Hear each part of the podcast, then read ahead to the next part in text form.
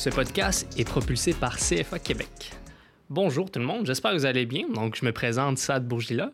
Aujourd'hui, on vous propose un bon sujet d'actualité. On va parler un peu d'inflation, taux directeur, volatilité, tout ce qui se passe un peu sur les marchés. J'ai la chance d'être accompagné de deux collègues euh, du Fonds Alpha, donc je vais les laisser se présenter.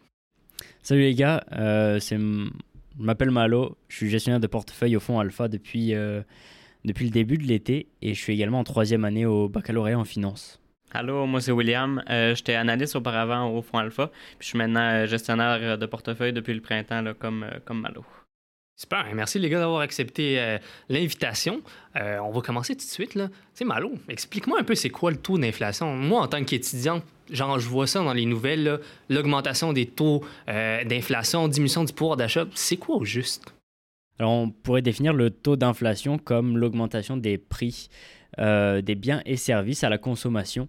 C'est à pas confondre avec tout ce qui est biens et services en matière d'investissement, on pourrait considérer des produits financiers ou une maison comme euh, des services et, des biens à l'investissement.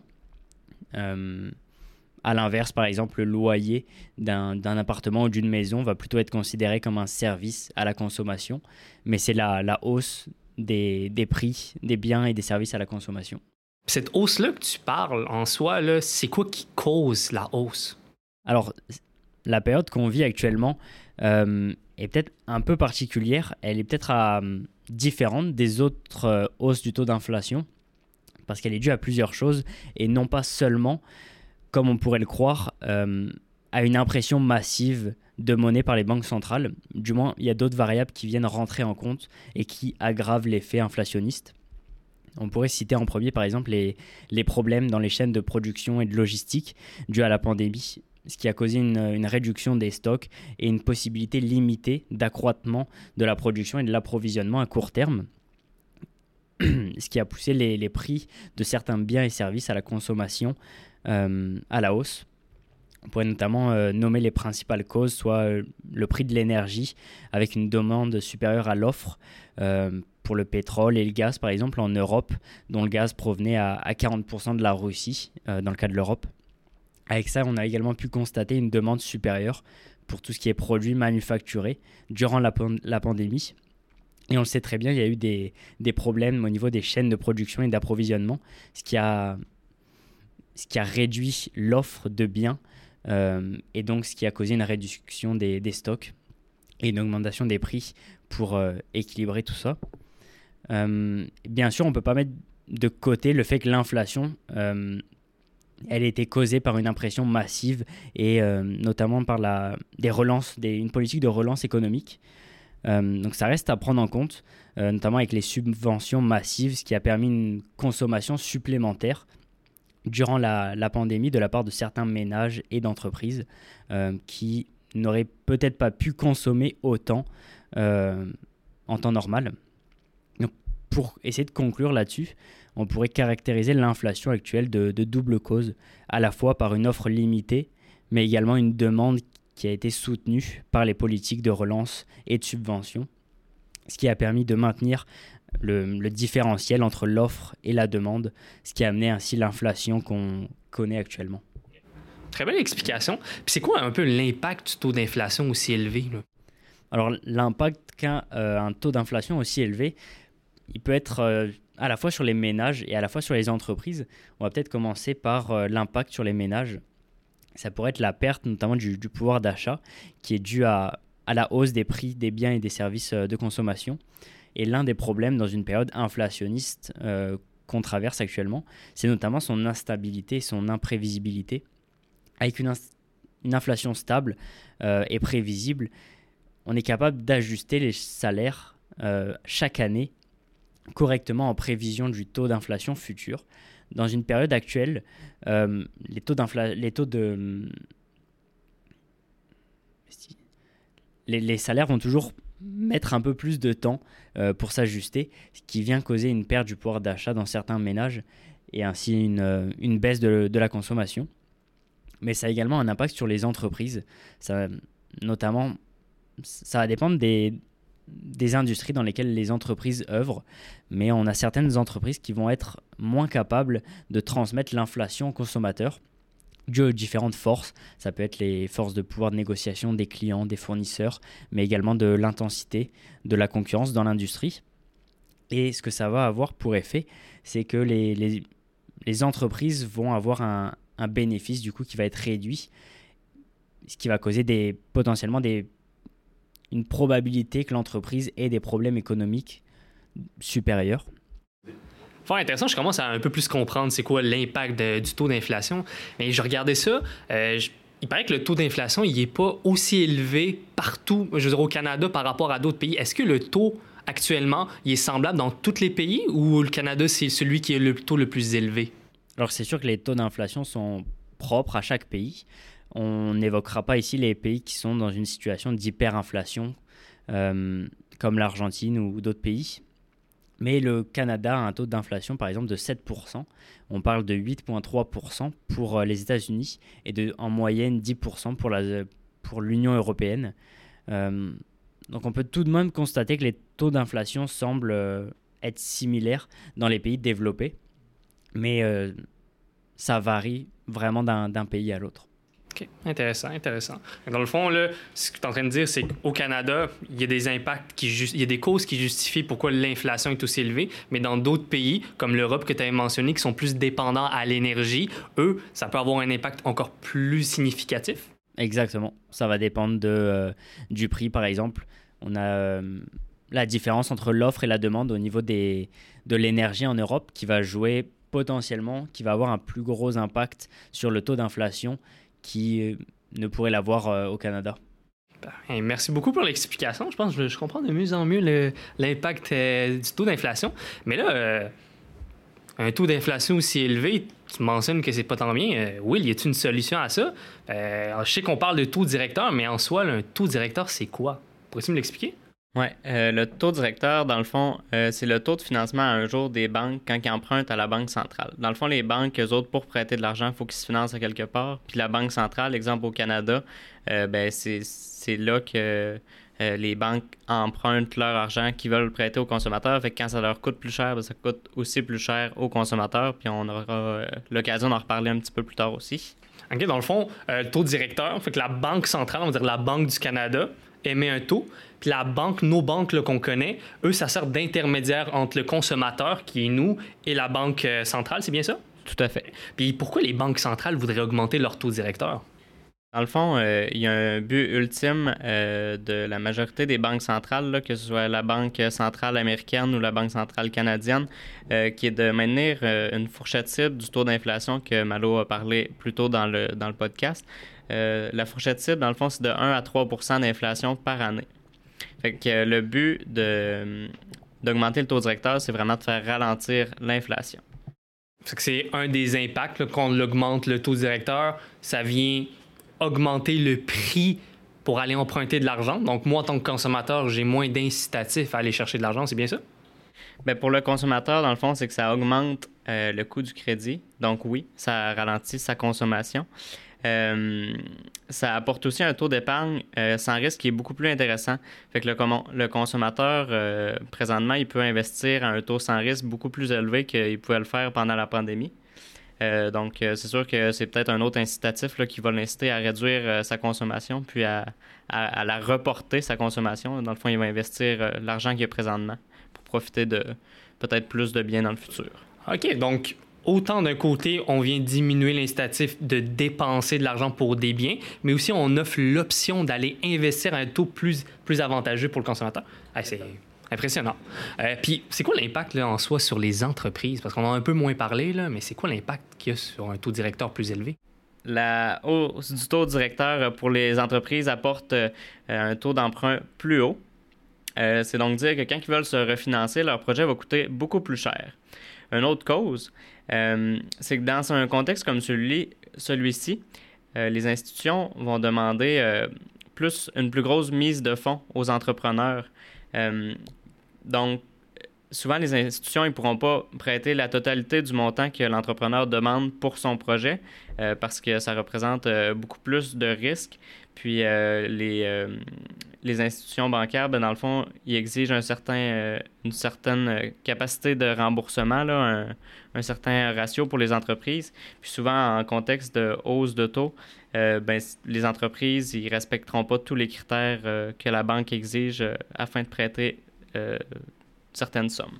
Euh, merci pour ton explication, Will. Je commence un peu plus à comprendre l'impact sur les entreprises. Mais si on fait un peu un lien avec ce que Malo avait mentionné tout à l'heure, que le taux d'inflation est un peu différent, qu'on parle de l'Union européenne, au Canada ou sinon aux États-Unis, mais est-ce que les banques centrales en soi agissent de la même façon? Euh, les banques centrales, ils agissent pas toutes de la même façon. Euh, cela s'explique par leurs différents objectifs. Là. Ils ont des objectifs respectifs à chacun. Euh, si on prend par exemple euh, la Banque euh, centrale du Canada, c'est de favoriser la prospérité économique et financière du Canada. Pour sa part, la Réserve fédérale américaine, ils ont comme objectif de maximiser l'emploi, de stabiliser les prix et de garder des taux d'intérêt bas. Fait qu'ici, la différence entre la Réserve fédérale américaine puis la Banque du Canada, c'est vraiment que la Réserve fédérale américaine a dans sa politique monétaire de maximiser l'emploi. Pour sa part, euh, si on prend la Banque centrale européenne, le seul objectif est de stabiliser les prix. Il faut savoir que l'Union européenne compte plusieurs pays endettés, ce qui les empêche donc euh, d'augmenter leur taux directeur trop rapidement. Eh, merci Will pour l'explication, c'est vraiment très clair. Euh, moi, je voulais savoir, on n'a pas parlé encore de volatilité. on en parle, moi je vois ça dans les, journaux, les marchés sont hyper volatiles, ça ressemble à la crypto, etc. Mais c'est quoi volatilité au sein, Malo? Est-ce que tu pourrais me définir un peu c'est quoi? Oui, alors on pourrait définir la, volatilité comme l'ampleur des, variations du cours d'un actif financier. Euh, ça nous sert notamment à, voir à quel point l'actif peut être risqué. En gros, c'est un peu comme une euh, montagne russe. Il y a des hauts, il y a des bas. Et euh, lorsqu'on est, lorsqu'on est dedans ou dessus, c'est un peu imprévisible. En fond, ça bouge beaucoup. Là. C'est, difficile de prédire ce qui serait de se passer plus tard. C'est un peu ça. Puis c'est quoi qui justifie que la volatilité, la volatilité, il y ait une volatilité sur les marchés depuis à peu près un an, un an et demi? Alors il y a plusieurs éléments qui sont à prendre en compte, forcément. Mais euh, on pourrait entre autres argumenter que les marchés sont simplement en train de refroidir euh, après un marché haussier euh, durant la, pandémie. Mais il y a également tout un contexte qui vient favoriser cette volatilité, volatilité supérieure à la normale, parce que forcément il y a toujours une certaine volatilité sur les marchés financiers. Mais premièrement, on pourrait citer un contexte géopolitique qui est assez instable. Je pense dont la majeure partie des gens sont au courant avec euh, des tensions entre les grandes puissances et dont la, guerre en, Ukraine. On a également forcément l'inflation persistante et incertaine dont on a parlé au début. Euh, on a notamment un dernier rapport concernant l'inflation aux États-Unis qui a causé une grande surprise négative sur les marchés. On a notamment en matière de, de petites statistiques le SP 500 qui a fini la journée à moins 4 3% et le Nasdaq à moins 5,2%. On a également euh, tous les impacts que l'inflation a sur euh, les entreprises, mais également sur les consommateurs avec une baisse de la consommation, ce qui vient causer des, surprises négatives dans euh, les résultats des compagnies qui sont cotées sur les marchés financiers, ce qui vient également du coup accroître la volatilité quant à la solidité de l'entreprise dans une période inflationniste aussi élevée.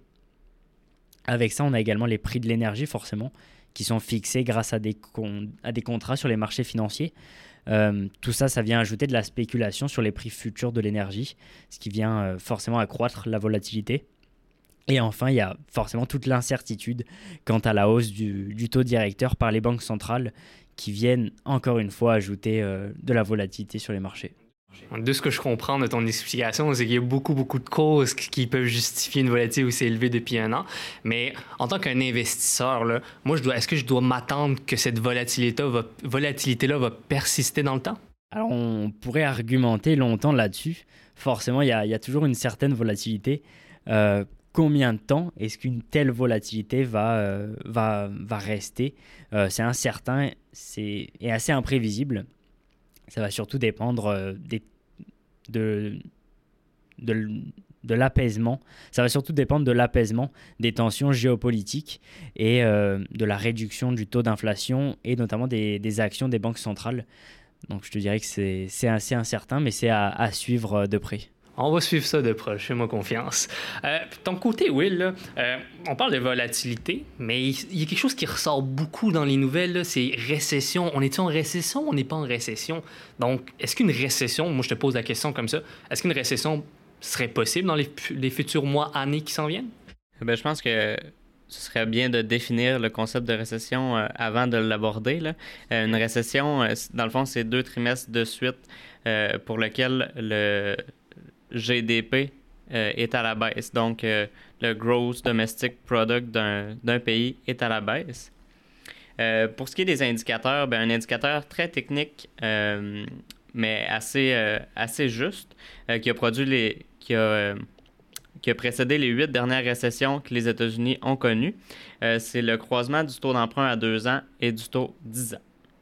Euh, habituellement, le taux 10 ans est toujours euh, supérieur au taux 2 ans parce que il, s'engage à plus de risques. Quand tu prêtes ton argent pour, pour 10 ans, tu t'attends à avoir un, plus grand rendement. il y a aussi la hausse des hypothèques qui est assez qui est un enjeu présentement. il faut savoir que les ménages présentement ils sont plus endettés qu'ils l'ont jamais été. Puis en plus, les, les hypothèques sont en hausse. Euh, fait qu'il y a, peut-être des ménages là, qui, se portent moins bien présentement.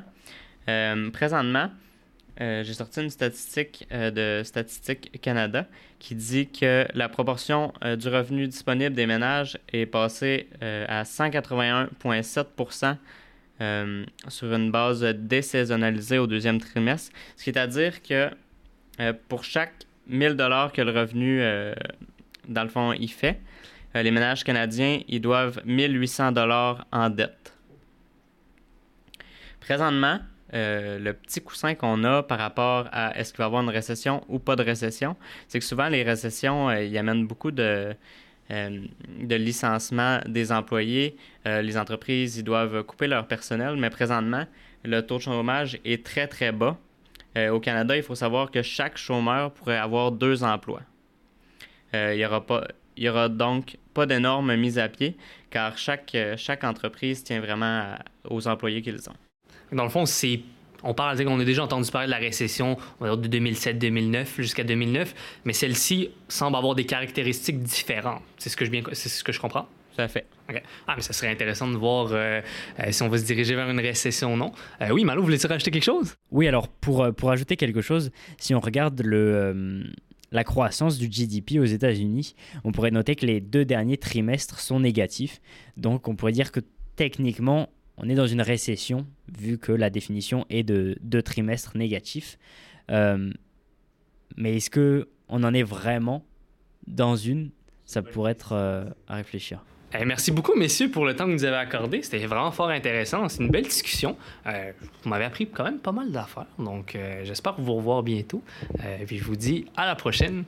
Merci de l'invitation, Sad. À la prochaine. Merci à toi, Sad.